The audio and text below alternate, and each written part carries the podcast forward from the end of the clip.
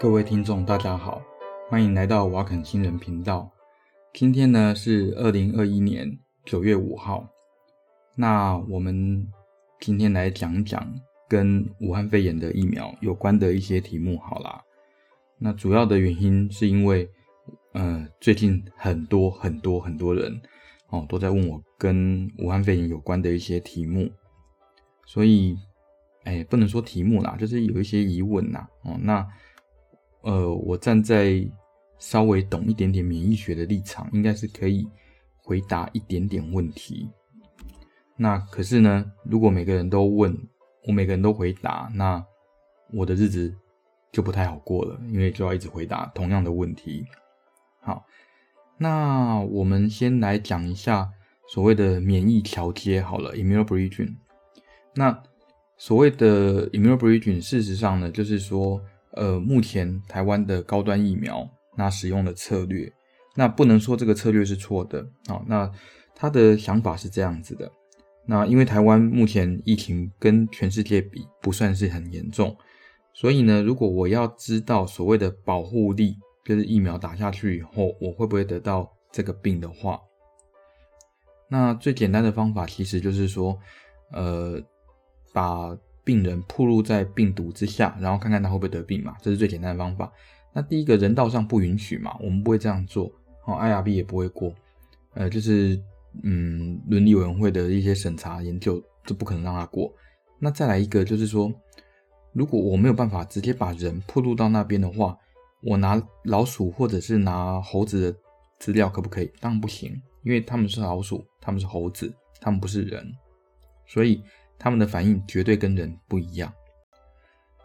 那所以我要怎么看这个问题呢？所以简单的说，就是我打了疫苗，然后抽抽病人的血，然后看看病人血中所谓的中和抗体，那看看它的量到底有没有产生到我们要的程度。那利用这个中和抗体的量来推测它应该有保护力。那这个方法叫做免疫调节，就是 immunobridging，因为我打了疫苗。产生的抗体，所以我猜测我应该有保护力。那这个推论合不合理呢？当然是合理。但是合理的话在，呃合理的假设，在科学上我们必须要做验证。如果没有验证的话，那基本上它永远都只是一个假设。我们并不知道它会对，或者是嗯、呃、会出了什么错，事实上会发生什么事情，我们真的是不知道。所以呢，利用免疫调节来推估保护力这件事情。只适用在没有疫情的国家，哦，或者是呃呃没有办法去呃统计疫情的一些国家，例如说像阿富汗，哦，或者是像呃台湾这种地方，基本上才可以用这个方法哦。你抽个血，然后看看病人有没有那个抗体，然后推测他有没有保护力。好，那既然我们知道了说，哈，免疫桥接它不是一个临床试验。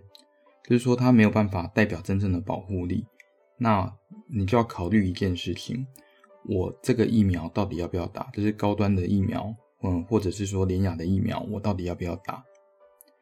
那这个问题的话，事实上我在呃半年前，就是呃第一季的第三集，就是嗯三月的时候，我其实有谈到过，就是说有疫苗打，那当然是最好哦。那主要的原因是，就算嗯没有百分之百的保护力，那基本上它通常对重症还是有一定程度的预防效果。所以即使打了高端，你的保护力也许啦，也许啦，我说也许，好，因为我们没有 data 嘛，呃，没有办法跟 mRNA 疫苗比，也没有办法跟 DNA 疫苗比。那这时候我还是会建议，呃，高端的疫苗还是要打。那再来一个问题。这个也是最近被问的最凶的，就是，嗯，现在政府好像有打算让小朋友先打疫苗。好，我们讲的小朋友指的是十八岁以下，我先不管下限到多少了。好，那十八岁以下的小朋友打疫苗合不合理呢？这件事其实要从两个角度来思考啦，一个是从公公共卫生的角度，那一个是从个人的角度，好。那从公共卫生的角度，这个我可能要怎么说呢？我从大学开始就很讨厌公共卫生，那当然最主要的原因是因为呃某位阳性的前署长哦，我真的是非常的讨厌，非常的讨厌他哦。当然一方面也是嗯啊，这不是重点，反正总而言之就是我很讨厌公卫，讨厌的呢是公卫的里面的一些人的想法，而不是公卫这门学问哦。我要澄清一下，好。那我的想法是，公卫在看事情的时候会把事情很简单化。那简单化到什么程度呢？就是呃，死人活人只是一个数字哦。那如果说哈能够达到群体免疫的目标，让这个国家完全呃 free from disease，就是完全不会得到这个疾病的话，对他们来说这是最大的成功。那当然啦，一将功成万骨枯，下面就会死很多人。那可是重点是你要牺牲哪些人，这个就是公卫学者要选择的问题。那打疫苗的话，理论上是要对呃国民有一些保护。好，那例如说哈，我们都知道哈，老年人在得到武汉肺炎这个病的话，那他的呃死亡率或者是重症的几率都非常的高，所以这是我们积极要保护的一群人。所以在这群人身上打疫苗，这是合理的。那可是公共卫生学者，他们其实定了一个目标，叫做群体免疫。那我想大家都知道，我以前也讲过，讲过很多很多次。呃，好，可能没有在 Podcast 里面讲过，我可能在 FB 上面讲过。我说群体免疫对武汉肺炎来说，这只是一个梦想，它不可能达到。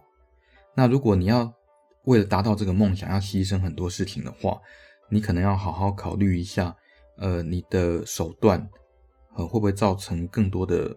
呃，副作用。好，那现在要打在小孩身上的疫苗，这我觉得就是一个有点超过了。好，为什么呢？因为对小朋友的这个人来说，对小朋友个人来说，那他们如果得到武汉肺炎的话，他们的重症或者是他们的那个呃留下后遗症，当然长期后遗症不知道了哈，因为这个病毕竟才一年半嘛。那所以他们。呃，短期的一些重症啊，或者是死亡率啊，哦，或者是说，呃，严重到嗯无法上学等等，哦，那这种机会很低，很低，非常低。好，那打疫苗对他们来说有没有副作用呢？呃，我们看到最近哦，美国的一些 data，那他们的 data 当然没有高端呐，哦，那他们 data 是打 mRNA 疫苗，他们六月的时候。哎，还是七月的时候，那是让 CDC 有公布，那就是说哈，呃，在年轻的男生，大概十八岁以下的男生，那如果打 mRNA 疫苗的话，呃，急性心肌炎哦，acute myocarditis，那它的机会会大幅上升。在没有打疫苗的状况下，那美国的小孩每年，哎，每年产生急性心肌炎的机会呢，大概。呃，incidence 我们叫发生率，然后发生率大概是十万分之零点八，你算十万分之一好啦。嗯，那打了疫苗之后，那这个十二到十七岁的男生哈，那急性心肌炎的机会，应该不不能说机会啊，应该说它的发生率，那变成了十万分之大约四十啊，等于是打疫苗之前的四十倍，也就是说，mRNA 疫苗基本上肯定跟年轻男生，就是说。呃，学龄的男生，在国中、高中这个时间，那他们造成那个心肌炎的机会有很大的关联。好，那这个时候我们通常就要来比较，就是说，哈，我打这个疫苗好处跟坏处到底是怎么比？那对小孩来说，以美国啦，美国是一个 COVID-19 的盛行率很高的国家，它有接近百分之十的病人。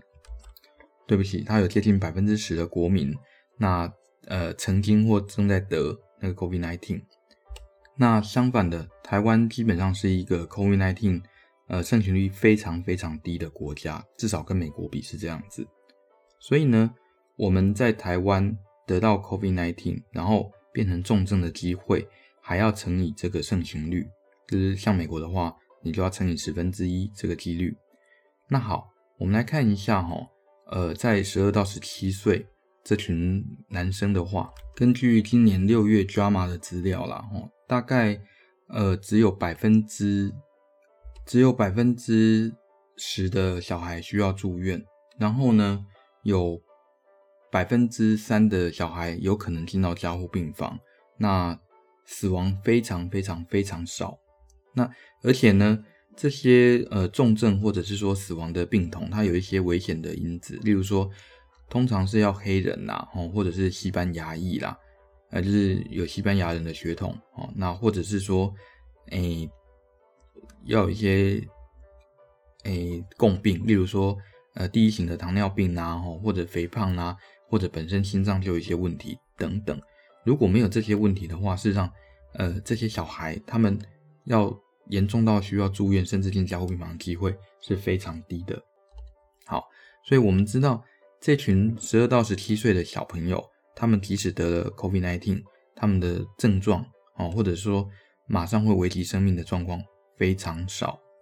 但是，如果你今天叫他去打疫苗的话，尤其是 mRNA 疫苗的话，那有可能让他们冒着呃十万分之四十左右的心肌炎的风险。那有一些听众可能不知道心肌炎是什么意思，简单的说就是心脏的肌肉发炎。那我们知道说哈，心脏基本上它需要。呃，肌肉收缩、舒张，然后才能够把血液打出去跟拉回来。那如果心脏的肌肉发炎的话，就会造成心脏衰竭，因为你的肌肉无法做事情。那如果你的心脏肌肉无法做事情的话，很可能这些人他就必须呃放 ECMO，ECMO 就是叶克膜嘛，哦，那帮助这些心脏做事情。所以对这发生在这些小孩身上。的急性心肌炎来讲，事实上是非常非常 suffering 的。那这个时候，我们就要思考一件事：你要他们负这个风险，那想要得到什么好处呢？最大的好处当然就是说，哦，他们可以避免被传染，不要说避免被传染，就避免重症啦。哦，那除了避免重症以外，那就是说，你可以预防家人也生病，哦，或者是，诶，把自己的那个 COVID-19 传给家人这样子，或者传给朋友这样子，好，也就是说，呃，他们本来重症就不高了，那所以你打疫苗单纯只是为了阻断这个疾病的传播，那他们负担的风险是什么？哎，他们付出应该说他们付出的代价是什么？就是十万分之四十左右的呃心脏肌肉发炎，哦，而且呃。就我看到的资料，好像，嗯，目前美国那边还有五个还在加护病房里面出不来，就是心脏发炎到现在都还出不来。所以你站在家长或者是站在小朋友本身的角度来看，这个都是十分不合理的。就是说，你让小孩负担这种风险，那目的是为了保护家人。那事实上，你家人只要自己打疫苗，你就可以减少这种风险了。减少那个 COVID-19 的风险了，你不需要让小孩去打。我的看法是这样。那会做出这种决定，很明显就是有一个错误认知，就是呃，COVID-19 这件事情可以借由群体免疫来消除。那这个是一个呃绝对错误的。你从英国的那个例子，从以色列的例子，你看了就知道，这个病基本上呃还要跟着人类一阵子。哦。不敢说永久啦，可是绝对还要很久一阵子。再来啦，当然你可以站在反方的立场跟我说，呃，让小孩打这个疫苗是因为我可以预防这些武汉肺炎，那他的长期并发症，什么 Long COVID 啦，哦，就是或者是就是小孩呃得了武汉肺炎以后，他之后还是神神哦很累，那甚至这个武汉肺炎它会活化所谓的 EB virus 哦，那。呃，Epstein-Barr virus，那活化这种病毒以后，它还会造成一些肝功能啊，或者认知功能的一些不正常等等。但是这些都很那个不算很多。那至于 Long COVID 的，我们还没有一个很完整的定义，所以基本上这个病，呃，能造成多大的负担，那多久会恢复？我我们这里讲的是 Long COVID，所以我们其实都还不知道。毕竟对。COVID-19 这个病来说，我们真的能够晓得，呃，目前能够认知的时间只有一年半嘛。那所以你说能有多长的时间去认识它？嗯，好，我简单把今天说的东西呃整理一下。第一个就是说，所谓的免疫调节，就是用呃病人身上抗体产生的量去预测它的保护力。那呃我的看法是这不合理，因为所谓的保护力，你必须真正拿那个呃临床试验的资料去看才知道。那再来就是说，保护力本身也不是那么重要。为什么？因为我们要在意的是这个疫苗能不能预防那个重症，而不是在乎它能不能预防你的感染。因为以目前的资料来看，哎，到头来你都会中奖的啊！不管保护率再高，你都还是有机会中奖的。好，那再来另外一个就是说，给小朋友打疫苗合不合理？我的看法是不合理。那不合理的原因是因为让小朋友冒着呃生命危险的风险，然后去预防一个呃对小孩来说危险性没有那么高的疾病。那以公卫的角度来说，他们是想要做到所谓的群体免疫。问题是这个目标根本不切实际，而且也不存在。所以我不认为呃要用国家的力量，然后强迫小孩冒这种生命危险做这些事情。好。这是我的看法啦，当然啦，我相信，呃，我应该会被很多人反对，哦，或者 against。不过，我想这没有什么关系，我们是一个科学频道啦，我还是希望说，哈，科学的问题要用科学的方法解决，拿数字来说服我，或者是说拿数字来说服，呃，所有的人这样子，而不是说，哈，要用政治问题来解决科学问题，毕竟，嗯。送命的是别人，有时候你送命的是别人，不是自己啊。那所以你只是下一个命令，我觉得这样子真的不太 OK。以台湾的盛行率来说，呃，我觉得最好的做法其实是在呃中老年人身上打疫苗，然后小朋友就把它当成像 Pox 像那个水痘一样，哦，就让他们出一出就好了，这样子。那我觉得这样可能对小孩的生命安全来说会是比较好的选择。当然啦，对公共卫生可能就不是那么好啦。哦，好，那我们今天节目大概到这边。那有什么问题的话，那当然欢迎留言啦。不过我发现我好像没有办法回复那个 Apple Podcast 的一些留言。那所以如果我自己开了一个 Instagram 账号，那所以如果有问题，也可以回在那个 Instagram 的那个账号里面。那另外很有趣的一件事就是说。呃，我发现啊，我这个频道，我不小心上他后台去看了一下他的一些听众的资料，发现啊，大概二十五，呃呃，应该说三十五岁以下，百分之九十都是男生在听，然后呢，嗯，四十岁以上，大部分都是女生在听，哦，所以我们这是一个吸引宅男跟中年妇女的频道吗？这个。真是让我非常的意外，好，然后我有个朋友跟我说，嗯，这个频道对失眠很有帮助，啊，我想这个应该也算是做一点好事啦。如果真的睡不着的话，我觉得你有睡不着的朋友，我觉得你也可以推荐给他们，大概在晚上睡觉前听。根据我朋友的说法呢，大概是三分钟到五分钟内一定会睡着，嗯。好吧，欢迎推荐给你失眠的朋友。好，那就这样喽，拜拜。